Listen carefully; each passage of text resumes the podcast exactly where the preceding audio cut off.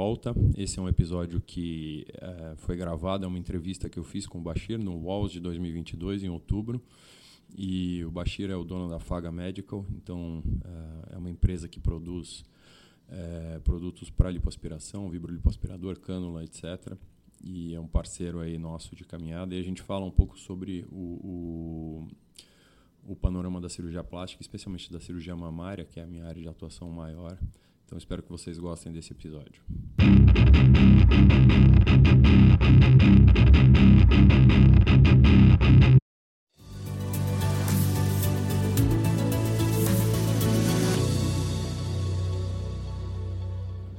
E aí, pessoal?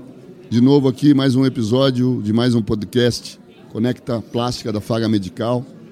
Hoje, tendo a honra de receber aqui nos nossos estúdios do Walls, edição 2022, Dr. Eduardo Montag, um cirurgião plástico mundialmente conhecido pelas cirurgias de mama, um professor, um cara que tem muito ensinamento, muita capacidade cirúrgica, muita capacidade científica e que transmite sempre isso. É um dos idealizadores do Breast Science, é um dos é, fundadores desse, desse curso maravilhoso, né, que, que acontece a cada dois meses, né? É, nós temos três a quatro uh, edições por, por ano. ano né? é, que transforma a vida das pessoas, transforma a vida dos cirurgiões, é uma abordagem muito bacana. E esse é um cara que vai trazer para nós aqui algumas informações muito importantes que você, cirurgião plástico do Brasil inteiro, do mundo inteiro, pode compartilhar e, eventualmente, se tiver ainda e restar ainda alguma dúvida, pode entrar em contato com o Eduardo, que ele é sempre muito solícito. Eduardo, muito obrigado por estar aqui. É uma honra te receber. A Faga Medical sente-se honrada em ter você antes como parceiro, como amigo, como cliente, mas acima de tudo a gente tem a honra de receber uma, uma pessoa como você, com a envergadura que tem o teu nome, o teu talento, a tua capacidade científica. Muito obrigado por, por nos dar essa oportunidade pela oportunidade. E aí vamos conversar um pouquinho de vamos plástico. falar, vamos falar sobre um pouquinho de, vamos falar um pouquinho de tudo, mas vamos falar principalmente agora nesse nesse nesse momento em que a cirurgia plástica da mama está se transformando, né? E você que que sabe muito e conhece muito da plástica de reconstrução de mama, da reconstrução de mama, o que, que você pode dizer para essa nova geração que está chegando agora? Qual foi a transformação que você sentiu da época da tua residência, da época que você fazia residência, que você se formou cirurgião plástico, que você praticava na reconstrução de mama e que você mudou. O que, que o que, o que, que modificou nesse, nesse período da tua experiência da cirurgia de reconstrução de mama? Eu estava assistindo uma aula aqui agora e eu estava comentando isso com, com um colega e eu falei, a gente envelhece, a gente amadurece e assim mudou tudo. Né? Acho que assim, falar, ah, o que mudou? Mudou tudo Uh, mas uma coisa que, é, que eu acho que é a coisa mais importante é que eu acho que você, você começa a morrer quando você acha que você sabe tudo, que você não muda nada. Então acho que uh, os últimos 4, 5 anos muita coisa mudou, não só na cirurgia reparadora da mão, mas na cirurgia estética. Então o que a gente precisa fazer é ter essa, essa vontade de, de aprender sempre. E a segunda coisa que a gente tem, tem que ter é a humildade de saber que a gente sabe muito pouco. Então, falo assim, a gente vai mudando o nosso conceito, a gente vai melhorando a nossa técnica, incorporando técnicas uh, dos nossos colegas. E para isso acontecer, a gente tem que estar aberto à mudança. Então, as coisas que mudaram desde que eu acabei a residência, eu tô uh, com vai acabar agora janeiro de 2020 de 2023 vai fazer 20 anos que eu acabei a residência. Uh, Enxerto de gordura não existia, existia uma coisa muito ruim, agora a gente tem é, usado em, em, cada vez mais coisas. Matriz dérmica não existia, a, a reconstrução com implantes era uma, uma reconstrução muito ruim, porque os implantes eram muito ruins. Então, tudo isso é uma coisa que vem mudando. Então, a gente fazia basicamente reconstrução com retalho.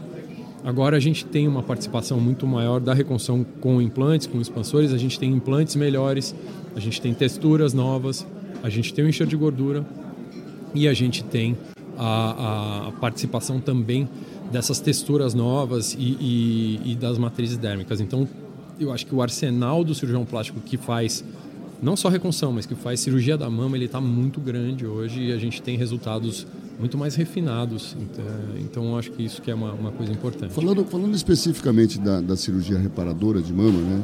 E nós vamos abordar depois também a cirurgia é, de, de, de, de, embelezamento da mama, mas vamos dizer da cirurgia reparadora de mama, em casos de, de reconstrução de mama especificamente. É, é, o que, que você, o que, que você visualiza para o futuro, não imediato, mas para um futuro de médio prazo, da aplicação dessas tecnologias que você acabou de dizer, né, matriz dérmica, a descoberta das propriedades regenerativas da gordura, é, outras tecnologias que surgem. Você acredita que a confecção de retalhos para reconstrução tem uma tendência é, de entrar em desuso ou ela passa a ser secundária em relação a essas tecnologias a curto e médio prazo? Você consegue enxergar alguma coisa assim ou é imperativo sempre o retalho? Eu acho que o cirurgião que faz a reconstrução, ele sempre vai ter que saber isso. É, mesmo que a gente tenha uma tendência, é, a gente tem que inserir isso num, num, contexto.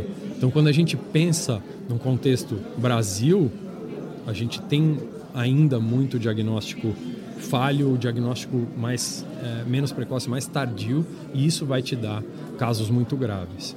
Por outro lado, então assim, quando a gente fala, ah, então num contexto de clínica privada, a gente tem cada vez mais, e a gente vai ter cada vez mais, um diagnóstico muito precoce. Então a gente vai partir para uma outra era que é uma coisa de engenharia de tecido mesmo. Então eu vou ter uma base é, com um implante cada vez menor, eu vou construir uma, uma a textura vai ter uma, uma, participação muito boa, eu vou ter uma matriz, então eu vou conseguir fazer uma reconstrução híbrida, que é falar assim, olha, eu tenho o implante vai me dar uma, uma pequena projeção e o resto eu vou fazer com gordura, eu vou usar essa propriedade é, de regeneração. Ah, é onde entra o retalho? É, nas pacientes que não tiveram essa oportunidade, Perfeito. eu acho que é isso, é, e nas pacientes que é, cada vez menos eu espero que aconteça, mas tem pacientes que vão precisar disso, que tiveram falha do tratamento com, porque nenhuma técnica é, é perfeita, então falhou o tratamento com implante, é, ou tem um efeito muito forte da radioterapia, que mesmo com todos os efeitos regenerativos da gordura, a gente não consegue né? Ontem a gente estava discutindo isso no nosso grupo de gordura lá, um caso de uma paciente que fez uma quadrantectomia e ela tem uma, uma, uma lesão dérmica é, tão, tão importante pela radioterapia que. Então, essa é uma paciente que provavelmente a gente vai conseguir melhorar um pouco, mas que talvez ela não tenha condição financeira ou não tenha paciência e essa seja uma candidata a você tirar a mama dela e fazer uma reconstrução total Perfeito. com retalho. Então, assim, ah, cada vez menos, Provavelmente sim. Especialmente se a gente vislumbrar um. Né, isso eu estou falando, a, o meu universo de cirurgia plástica aí, contando a, a, residência, vai ser de uns 25 anos. Né? Mas então, o que a gente viveu 20 anos, de 20 anos para cá, que é desde que eu acabei a residência, ou daqui a 20 anos, daqui para 20 anos, provavelmente a gente vai usar cada vez menos retalho. Mas não significa que a gente tenha que deixar de lado e falar, olha, então é, provavelmente quem faz retalho vai ter um nicho específico de mercado, que é uma coisa que eu vejo acontecer hoje. Então, assim, todo mundo põe expansor, todo mundo põe prótese, prótese direto, é, todo mundo usa gordura. Mas quando falha isso, aí vai entrar o cara que é um cara que faz basicamente Esse cara vai ser um mega especialista, Sim. né? Ele, ele vai ser um cara que só vai fazer isso. Né, então hoje é assim, falar ah, é, é engraçado a gente ver isso, né? Então porque quanto mais gente não especializada faz, e a gente vê isso muito acontecer com os mastologistas, então falar, ah, eu fiz um curso de final de semana, então eu sei fazer reconstrução de mama. Perfeito. E aí, o meu maior cliente hoje, em clínica privada, não é o mastologista me encaminhando. Eu tenho os meus parceiros, eu faço reconstrução imediata para quatro, cinco mastologistas. Mas quem mais me encaminha paciente para reconstrução de mama são dois: o oncologista clínico e a rede social. Por quê? Ah, porque aquele cara faz uma coisa específica e aí quando deu tudo errado, vai, vai, vai no especialista. Então, no fim das contas, fala assim, a gente usa cada vez menos, mas a gente tem um nicho muito específico e com isso a gente vai ver o super especialista fazendo essas coisas em qualquer área. Se a gente pode traçar um paralelo, né, na, na cirurgia geral, né, ou na cirurgia do aparelho digestivo, ou na gastroenterologia é aquilo que quando eu fazia residência eu fazia muito é, gastrectomia, Bilro 1, Bilro 2. E hoje, se você encontrar um residente ou um cirurgião recém-formado que consiga fazer um Bilro 2, ou uma, a não ser que seja um, um profissional que trabalha com oncologia, né?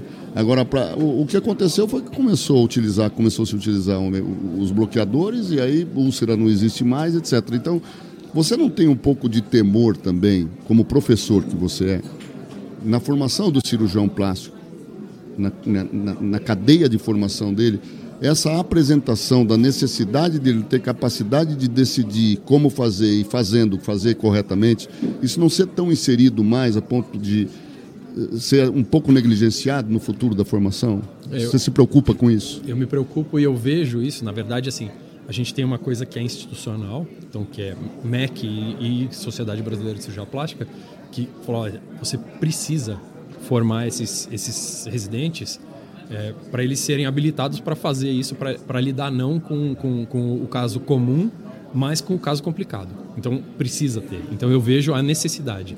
Mas a coisa principal, que eu acho que é a, a nossa falha é, institucional, é que a gente falha em mostrar para o membro informação que ele, ele deveria entender que o cirurgião plástico que faz cirurgia reparadora, ele faz cirurgia estética muito melhor do que o cirurgião que não faz. Por quê? Porque ele tem todos, todas as ferramentas é, necessárias, não para lidar com o caso do dia a dia, mas o que acontece é assim: ah, você faz reconstrução? Faço. Então, na hora que a paciente que fez cinco mastopexias e já usou todos os planos, ela não, não, ela não tiver mais para quem recorrer, ela vai recorrer ao cara que faz cirurgia reparadora. Por quê? Porque esse cara sabe usar matriz, sabe usar retalho, sabe usar gordura, sabe usar músculo. Então, é, eu acho que é importante é, institucionalmente a gente informar o residente, o membro em treinamento, que se ele for um, um se ele tiver todas as, as, as ferramentas na caixa, ele vai resolver quase todos os problemas ou todos os problemas que forem possíveis. Então, é, a gente vê isso no, no cirurgião geral. Você só fez cirurgia de vesícula aberta na sua residência eu, é, quando eu estava né? começando né? a sair da residência, começou a videolaparoscopia. Quando, quando eu estava em treinamento, a gente tem 10 anos de diferença, já tinha muita vídeo, mas o residente da cirurgia geral só fazia aberta. Só o, o especialista fazia. Hoje, é os meus residentes da plástica não fizeram nenhuma vesícula aberta. Ninguém nunca fez. Então a gente vê isso, uh, é uma realidade diferente, mas você precisa dar o treinamento. É por cara. uma imposição tecnológica, né? Certamente. Aquilo que a gente está dizendo, né? E aí, e aí acaba negligenciando uma formação, né? Uma, uma característica de habilidade que o cirurgião tem que ter, tem né? Que ter. É naturalmente. Agora, Montag, falando especificamente da cirurgia plástica, é, não a cirurgia reparadora, mas a cirurgia de mama, a gente notou, é, depois do, do advento da mastoplastia redutora, lá nos anos 60, 70 com o professor Pitangui, aquela sistematização, aquela quebra de paradigma. Ele começou a, ele criou uma matemática fácil de entender para todo mundo, todo mundo fazia no mesmo, da mesma maneira, ressecção em bloco, enfim, e as outras técnicas. Essa mudança que vem ocorrendo desde o entendimento da mulher brasileira da importância da mama, que antes a mulher brasileira dava muita importância para a região é, do bumbum, etc. E agora, depois de, da década de 90, os anos 2000, a mama começou a ter uma importância muito grande né, para a mulher brasileira. E você, como, como um cirurgião com esse conhecimento que você tem, você acredita que todas essas inserções novas, onde nós tivemos aqui é, cirurgiões falando de mama, né, falando de cirurgia de mama, você acredita que essas inserções de novas técnicas ou de abordagem distinta, diferente de técnicas antigas, elas são realmente uma quebra de paradigma para uma mudança satisfatória ou você acredita que é simplesmente uma revisão e uma maneira de abordar diferente daquilo que constitucionalmente já estava estabelecido? É, é, é super interessante isso. Eu fui criado numa escola completamente diferente da escola do professor Pitangui, mas assim, cada, cada um, o que eu acho, assim, na verdade, e é, o que a gente tem que ver, assim, a gente é, fala assim, ah, a, a frase é, é, do, é do, do, do, Isaac Newton, né? Que você fala, ah, eu consigo chegar mais longe porque eu estou em cima do, do ombro de gigantes. E é isso. Então, assim, Alguém precisou criar uma técnica. Ah, então é secção em bloco, é uma marcação matemática que todo mundo consegue reproduzir. Ótimo. Eu fui criado, né, eu fiz residência.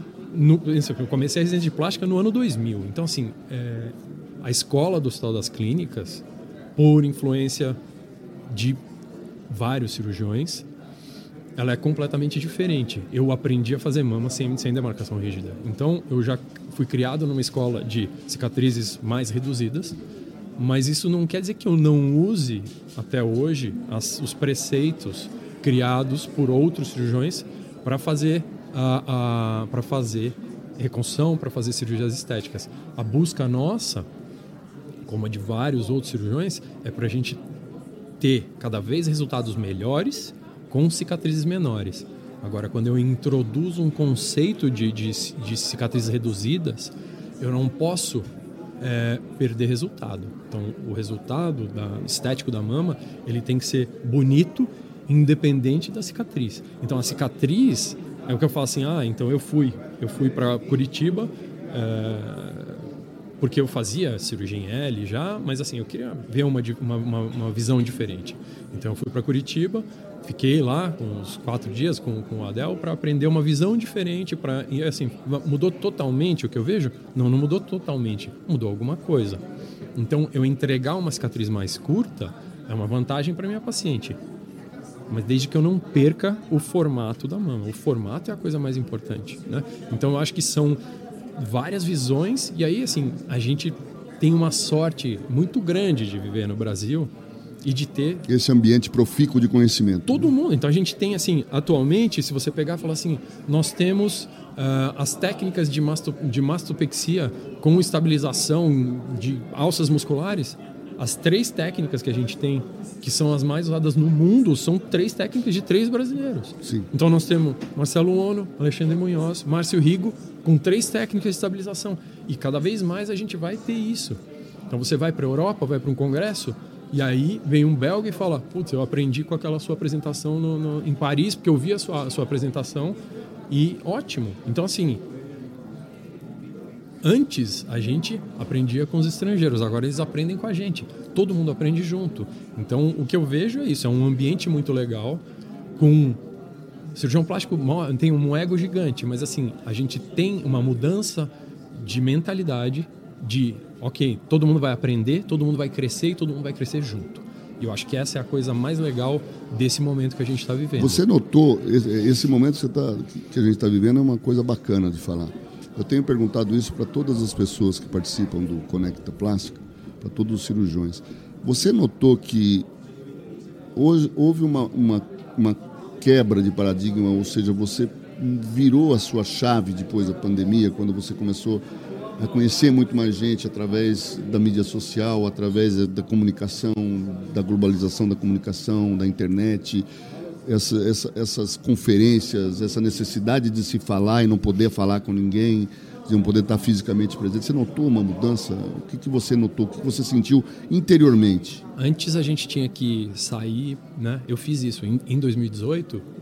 Eu fui para Houston, no Texas, e fiquei um mês porque eu queria estudar um assunto e não tinha ninguém para conversar no Brasil. Agora, a gente faz um call no Zoom e conversa com as pessoas e junta o cara da, de, de, de, Hong Kong junto com Quatro o cara do pessoas, Texas, sim. não sei o quê, e você conversa. Então, assim, eu acho que isso foi muito bom para todo mundo. É, não queria que tivesse a pandemia. Lógico. Mas é, se tem alguma coisa que, que evoluiu muito, foi isso. É, e a outra coisa que aconteceu foi, como estava todo mundo trancado em casa, a gente se uniu, e assim, especialmente no Brasil, isso aconteceu muito. Nós temos é, grupos de cirurgiões plásticos que discutem só mama, só gordura, só contorno corporal, só regeneração. E eu acho que isso é, isso é um caminho sem volta. Então, assim, é, o que eu acho que deveria acontecer é isso. Falar, olha, aqui nesse grupo não tem ego, a gente discute ó, eu acho isso, eu acho aquilo, todo mundo vai aprender, todo mundo vai melhorar. E isso é o que eu vejo. E, e assim, eu acho que se não tivesse tido a pandemia, o Breast Science não teria existido. Perfeito. Porque foi na hora, assim, essa, essa iniciativa começou da necessidade de estar junto, né? Sim, porque vamos vamos juntar E a gente começou com três, que viraram seis. Uh, né? Começamos eu, Murilo Fraga e o Evandro. O Evandro me ligou, ligou para o Murilo, falou: Vamos. A gente foi para Florianópolis, comprou um cadáver, começou a estudar. Vamos juntar mais gente. Voto, Max, eh, Gustavo Aquino. Formatou o curso. Nós temos mais de 100 alunos. Nós temos agora é uma família, é uma comunidade. Todo mundo tem insight, todo mundo uh, ensina. Não tem professor e aluno.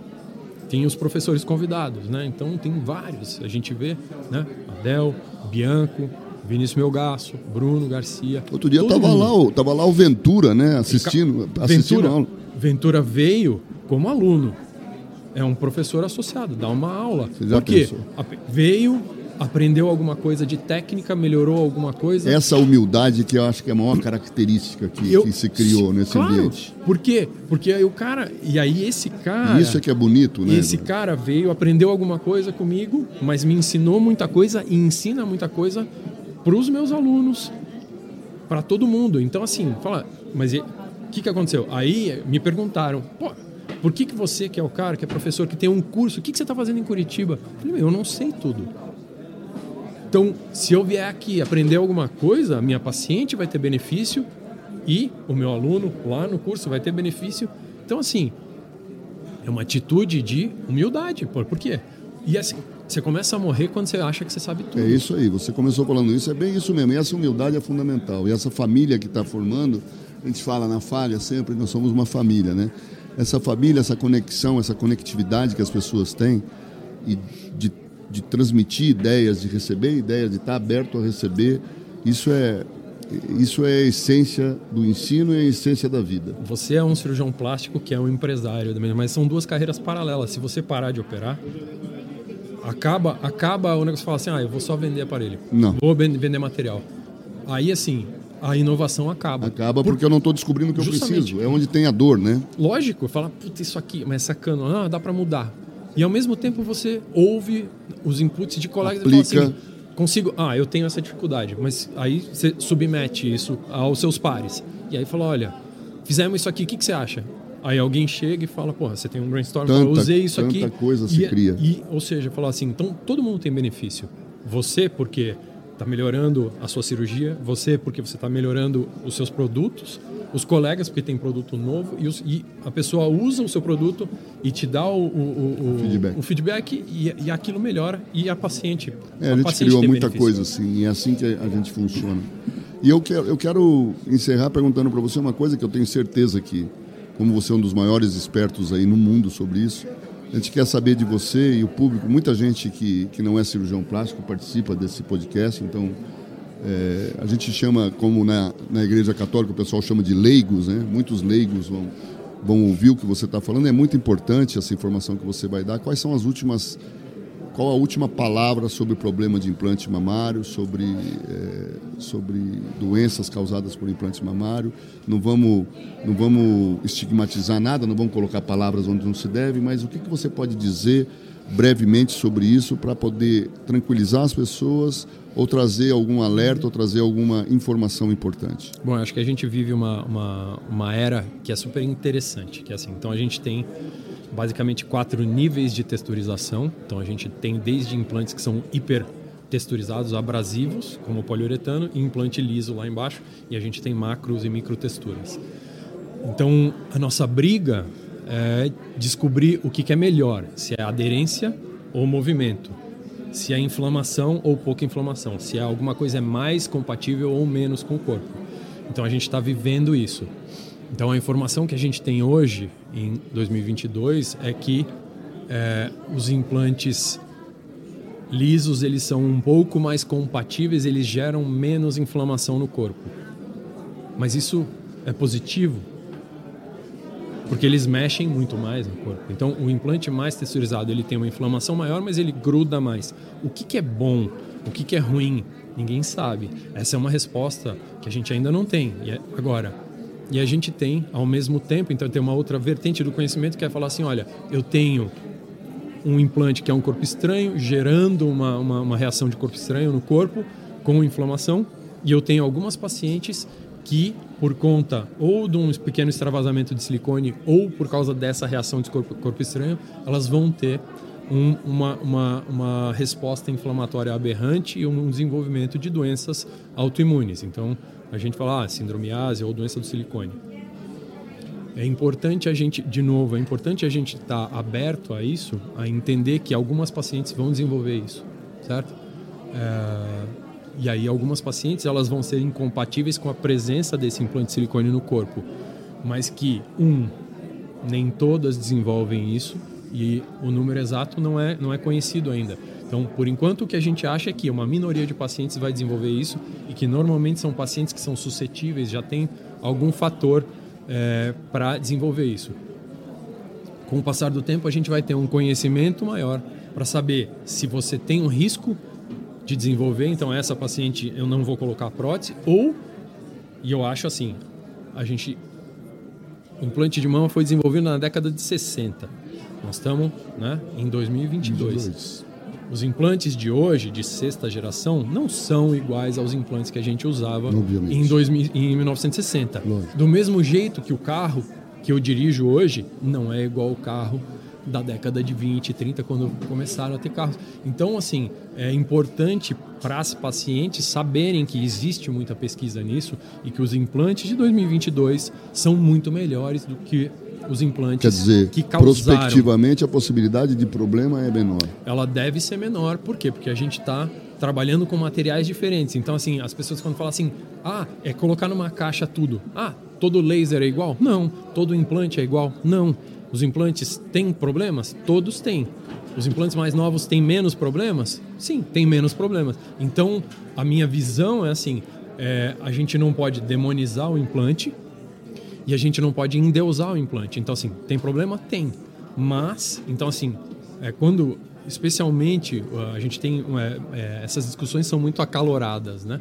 Então, ah, todo mundo vai ter problema. Não, não vai. Então, assim, porque a gente tem muito benefício. Então, na hora que você fala que ninguém deve usar prótese de silicone, é, o que acontece, e a gente tem muita gente falando isso, é você está negando a reconstrução de mama para 70% das pacientes Perfeito. do mundo. Então, Perfeito. assim, existe um benefício estético, existe um benefício psíquico, existe um benefício físico do uso dos implantes, tanto na cirurgia reparadora quanto na cirurgia estética.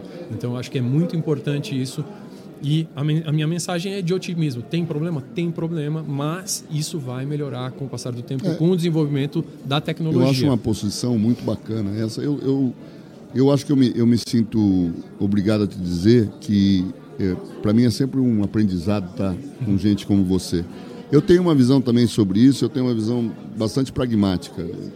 Eu acho assim, eu acho que a quantidade de complicações e de problemas apresentados face à quantidade de benefícios que, que, esse, que essa metodologia de, de, de incremento de volume na mama proporciona é infinitamente maior do que, do que de problema. Né? Então, tem que se estudar mesmo, vale a pena ficar muito atento a isso, mas eu acho que o cirurgião plástico, o paciente de uma maneira geral, e as empresas também que, que participam desse processo, todas elas, todos eles estão atentos e empenhados. Mas o implante não tem nada ainda que substitua, né, Eduardo? É, não tem. Para onde que nós corremos, né? Não tem para onde correr. Eduardo, olha, quero te agradecer imensamente. Você é um cara muito querido por nós, para a Faga Medical. Você é um cara que está sempre em contato com a gente e é um, é um esperto no assunto, é um, um cara de uma capacidade acima da média, está numa, numa universidade, quer dizer, é um cara que está nos principais serviços do Brasil e do mundo, né? Então, eu agradeço muito, a Faga Medical se sente honrada em ter você aqui. Eu, como cirurgião plástico, tenho uma admiração muito grande por você, quero que você saiba disso, e você sabe disso. Quero que você tenha em mente que essa capacidade que você tem de transmitir conhecimento com humildade que você tem, a maneira impositiva das suas ideias, porque você é um cara firme, né? É, você não é, eu costumo dizer que o Eduardo não é ensaboado, o que ele tem para falar, ele fala. Então você é um cara firme. É, essa convicção das ideias que você tem só ajuda a cirurgia plástica. A gente já se cansou de meias palavras, a gente precisa de gente que fale a verdade, que fale com a convicção do conhecimento que você tem. Muito obrigado, viu, Eduardo? Você é sempre bem-vindo aqui. Bom, eu agradeço a oportunidade, eu vou fazer um jabá. Eu tenho um podcast também, chama Plastic Talks. Uh, e aí, assim, é, esse, esse episódio acho que vai ser publicado vai. No, nos dois canais. Vai. Porque a missão, no final das contas, para a gente conseguir ajudar, e aí você falou do público leigo, a missão não é só ajudar operando algumas pacientes, porque isso que a gente tem é um poder limitado, né? Eu opero três pacientes por semana no meu consultório, eu não consigo operar mais gente. Mas quando a gente é, expande isso, quando a gente é, faz essa, essa promoção do conhecimento, a gente consegue alcançar muito mais gente e ajudar muito mais gente. Perfeito. Treinando cirurgiões, dando informações sem viés.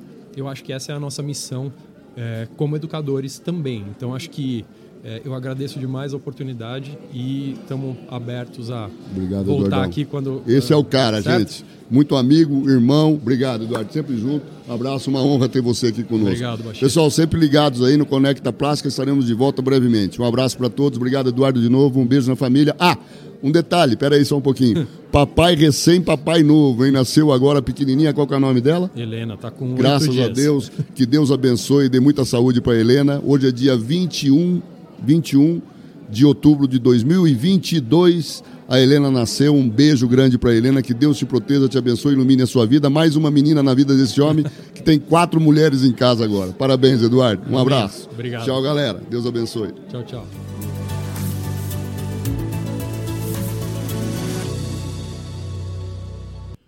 Bom, era isso aí. É, então, espero que vocês tenham gostado. A gente se vê no próximo episódio com um episódio sobre mastopexia interna e cirurgias reduzidas. A Helena gostou, ela está aqui se manifestando. E uh, então, espero que vocês uh, divulguem esse podcast, mandem as dúvidas e sugestões de tema, ok? Tchau, tchau. Até mais.